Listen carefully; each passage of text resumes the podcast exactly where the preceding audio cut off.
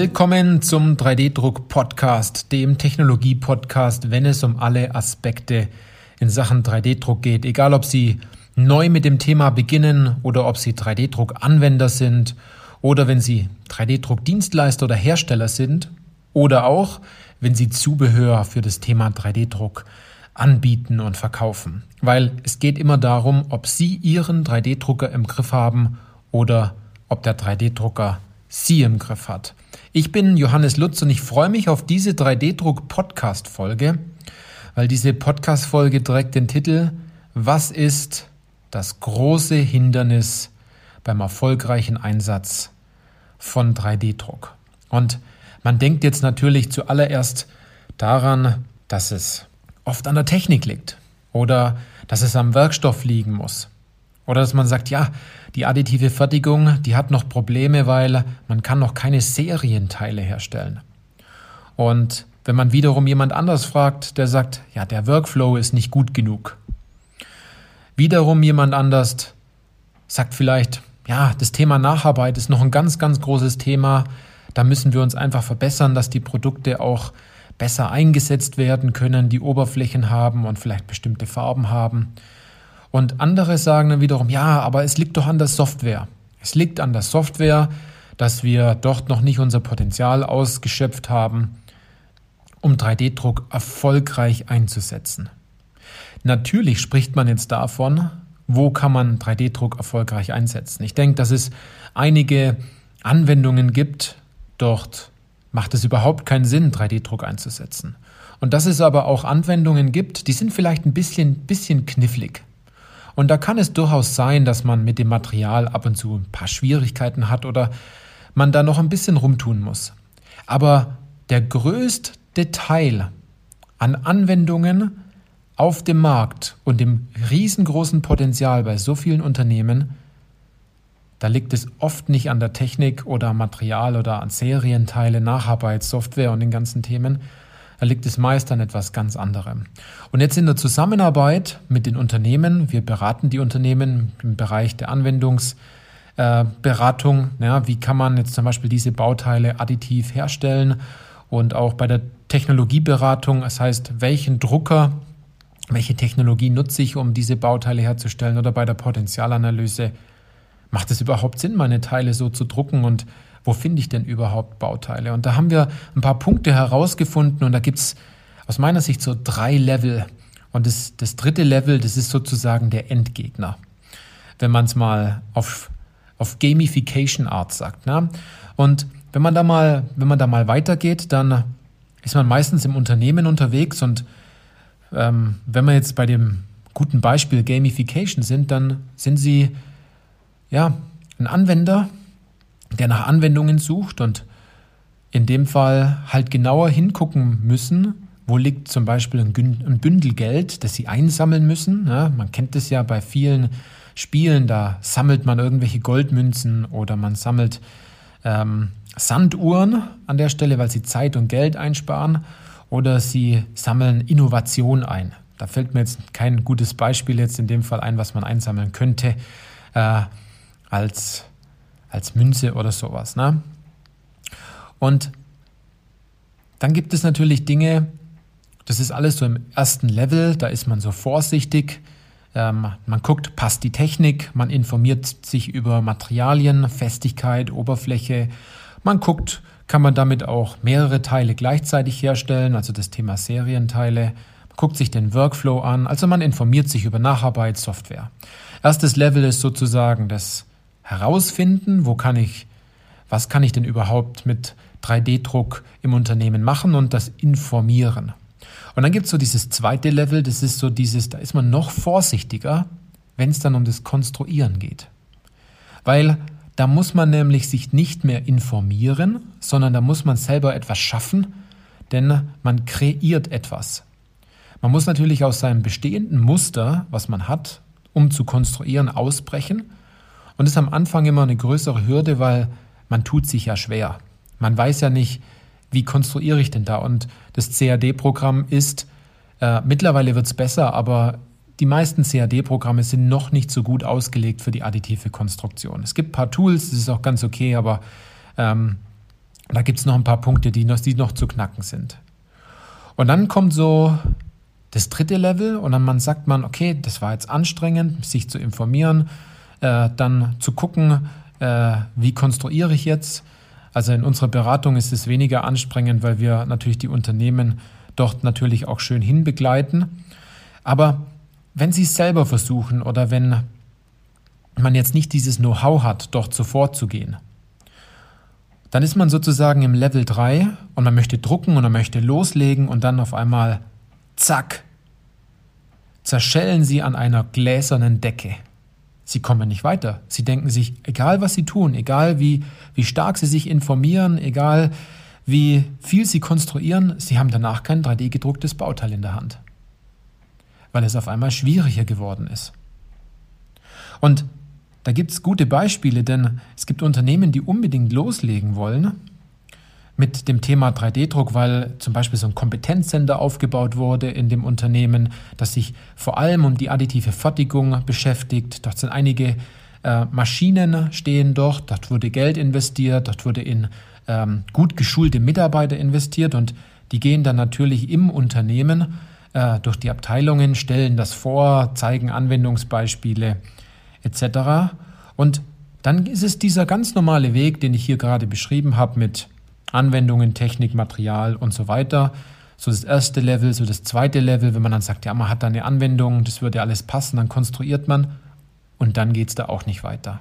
Und das Ergebnis daraus ist, dass man kaum Teile druckt, dass der Drucker leer ist. Und wenn man Teile druckt, viele Musterteile druckt, um jemanden übertrieben gesagt zu überzeugen, dass die additive Fertigung gut ist. Mit den Informationen, die man eh schon hat. Also man versucht mit Informationen jemanden zu überzeugen, anstatt die Vorteile wirklich zu nennen und Probleme zu lösen. Aber das habe ich ja schon im anderen Podcast mal ähm, ganz ausführlich erklärt. Also da müssen Sie halt einfach nochmal schauen. Und dann erkennen sich halt natürlich auch die Dienstleister, die 3D-Druck-Dienstleister wieder, indem man am Anfang viel Zeit investiert, dem Kunden hilft, den Kunden berät und das machen die Dienstleister meistens super, aber das Ergebnis passt nicht, denn die Teile werden nicht bestellt. Oder man bekommt zum Schluss die Aussage, ach wissen Sie, das ist uns alles so unsicher mit dem Material und ob das auch alles klappt und die, die Maße und wir machen das wieder konventionell, wir fräsen die Teile, das hat uns jemand günstiger angeboten und jetzt machen wir das so. Ne? Ich glaube, Sie kennen die Aussage, wenn Sie Dienstleister sind oder äh, an der Stelle, wenn Sie in einer Abteilung tätig sind, die sich um die additive Fertigung im Unternehmen kümmert. Und das ist auch gar nicht schlimm. Das ist auch gar nicht schlimm, wenn es so ist. Man erkennt nur, wo diese gläserne Decke ist, ständig, wo man wie ein Schiff mit voller Wucht an den Klippen zerschellt. Und es ist, das tut nicht gut weil man leidet nämlich ganz stark an Ablehnung. Man hat es so weit geschafft und man hat gezeigt, was man kann und dann wird man auf einmal abgelehnt, weil man sagt, nee, das kann jemand anders besser. Und so, so ist unser Wesen in dem Fall, dass wenn wir versuchen, etwas gut zu machen und dann sagt jemand zu uns, nee, das machen wir anders, dann wird es ganz oft persönlich genommen. Und dann meint man nicht gut genug zu sein und dann gibt es was ganz, ganz Interessantes, und zwar, man fühlt sich so hilflos ausgeliefert. Man denkt sich, ja, okay, wenn das schon nicht geht, dann versuche ich den Weg vielleicht anders zu gehen. Und da gibt es ja einen ganz guten psychologischen Ansatz, der sich dort ganz gut erkennen lässt und den möchte ich ganz kurz mit Ihnen teilen. Also wenn Sie da, da noch mehr Interesse haben und Sie sehen, dass das auch so die gläserne Decke bei Ihnen ist, vielleicht erkennen Sie sich ja da wieder, ähm, dann dürfen Sie ganz auf, gerne auf uns zukommen und dann können wir uns da mal unterhalten, wie wir Sie da unterstützen können. Und der Punkt ist, der Kunde schafft es natürlich nicht alleine. Die Abteilung schafft es nicht alleine. Ähm, der Konstrukteur schafft es jetzt nicht alleine zu sagen, äh, jetzt habe ich die Informationen, jetzt habe ich ein bisschen konstruiert, ähm, wie mache ich denn weiter, weil man dort auch an die gläserne Decke stößt. Und da gibt es zwei Punkte. Einerseits habe ich gerade das Thema persönliche Ablehnung angesprochen. Ähm, und es ist ganz interessant, wenn Sie jetzt dort in Ihrer Abteilung sind und Sie kümmern sich um die additive Fertigung, Sie, ist, Sie haben sich Expertenwissen aufgebaut, Sie kennen die Materialien, Sie wissen, wie man die Maschinen bedient, Sie wissen halbwegs gut, wie man additiv designt, damit es auch funktioniert. Sie haben also die Identität angenommen eines 3D-Druckexperten. Und wenn natürlich jemand von außen kommt und sagt, nee, 3D-Druck ist nichts für uns, dann kriegen sie ja erstmal Ablehnung und das ist natürlich gefährlich für die eigene Identität, denn man denkt sich, ja gut, also ähm, ich bin doch Experte in Sachen 3D-Druck und ich kann doch denjenigen zeigen, wie das Ganze funktioniert. Und jetzt werde ich da ständig abgelehnt und komme da nicht weiter. Aber ich möchte ja meine eigene Identität aufrechterhalten, auch wenn jemand anders sagt, das ist nicht so. Und deshalb flüchten viele in das Thema Materialforschung, eine neue Maschine kaufen, das nächste Upgrade machen, sich nochmal mit den Materialien beschäftigen, Musterteile drucken, äh, an der Webseite rumbasteln. Man lenkt sich ab, um diese Ablehnung nicht zu bekommen. Weil man weiß, das tut weh und weil man schon oft genug erlebt hat, dass es zum Schluss dann doch nicht klappt. Und dann gibt es auf der anderen Seite natürlich den, ja, den Fertigungsexperten in der konventionellen Fertigung. Vielleicht macht es schon jemand seit 30 Jahren. Konstruiert Bauteile für eine Fräs, die, die mit einer Fräsmaschine gefertigt werden. Und es ist auch gut und es hat auch gut funktioniert die letzten Jahre über.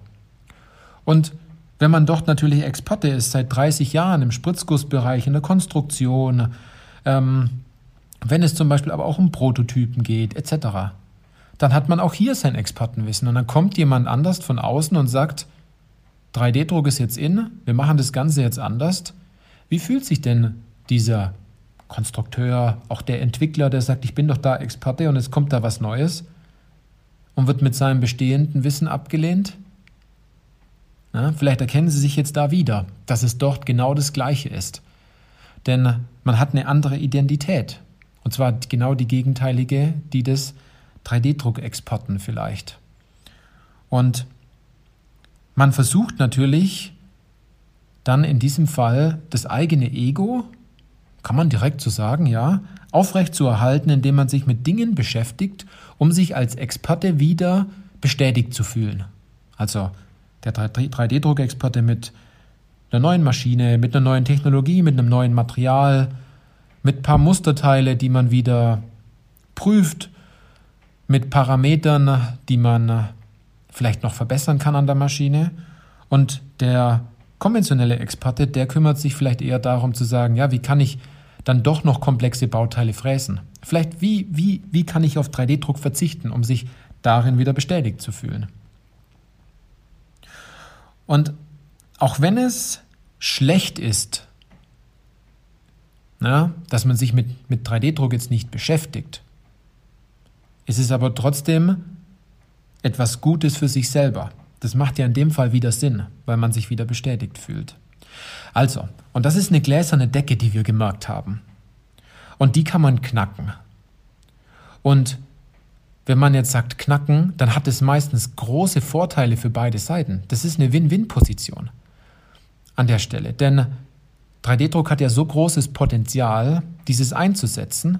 Und der Bedarf ist auch da, aber der Bedarf wurde einfach nicht erkannt und zum Schluss werden keine Ergebnisse geliefert und es wird nicht nachgerechnet. Und es wird nicht offiziell gezeigt, was dieser Weg im Vorfeld durch Level 1 vielleicht Anwendung finden und informieren, Level 2 die Konstru Umkonstruktion vielleicht und Level 3 dann diese Hürde zu knacken, was denn dann schlussendlich dabei rauskam, was denn das Ergebnis ist. Und ob das Ergebnis gut war oder ob das Ergebnis schlecht war, aber ganz oft ist es so, dass man danach auch erkennt und sich denkt, wow, das funktioniert ja richtig gut. Wir haben die Bauteile ja viel früher in der Hand. Und die sehen genauso aus, wie wir die brauchen. Und unsere Kunden lieben diese Bauteile auch. Und die sind vielleicht auch noch günstiger. An der Stelle. Und viel schneller verfügbar. In kleineren Stückzahlen. Und wir müssen die uns vielleicht auch gar nicht auf Lager legen. Und die sind vielleicht auch noch leichter. Es gibt also viele Punkte, die 3D-Druck sehr erfolgreich machen können, wenn man bestimmte Hindernisse überwindet und nicht über jede ja, über jeden Stolperstein drüber fällt und dann keine Lust mehr hat aufzustehen. Das wollte ich Ihnen in dieser Podcast-Folge mitgeben. Das war jetzt ein bisschen tief. Das war jetzt vielleicht auch an der Stelle so, dass man sich das mal nochmal anhören muss. Vielleicht war es für den einen oder anderen jetzt nicht das Richtige. Aber ich denke, dass derjenige, der die sich diese Folge jetzt angehört hat und sich dort wiedererkennt, ähm, schnell erkennt, es liegt nicht an der Technik und das Hindernis ist ganz oft nicht die Dinge, worüber man sich informiert, sondern die Dinge ganz oft, die so zwischenmenschlich sind, wo man erstmal eine eigene Einsicht haben muss, dass sich etwas verändern kann, und zwar positiv. Und ähm, dass man vielleicht nicht weiß, wie es endet, aber man einen guten Partner an der Seite hat, der einen in die richtige Richtung lenkt und ihn ähm, dort begleitet, bis man in dem Fall selber diese Ergebnisse liefern kann. Und ähm, was ich herausgefunden habe, wir haben hier in Deutschland sehr viele intelligente Leute, ähm, ganz nach dem Motto The Fine German Engineering. Und dann geht man den Weg schlussendlich, wenn man weiß, wie es funktioniert und wenn man das Ganze verstanden hat, dann auch alleine und es funktioniert auch sehr gut schlussendlich. Also, das war die Podcast-Folge.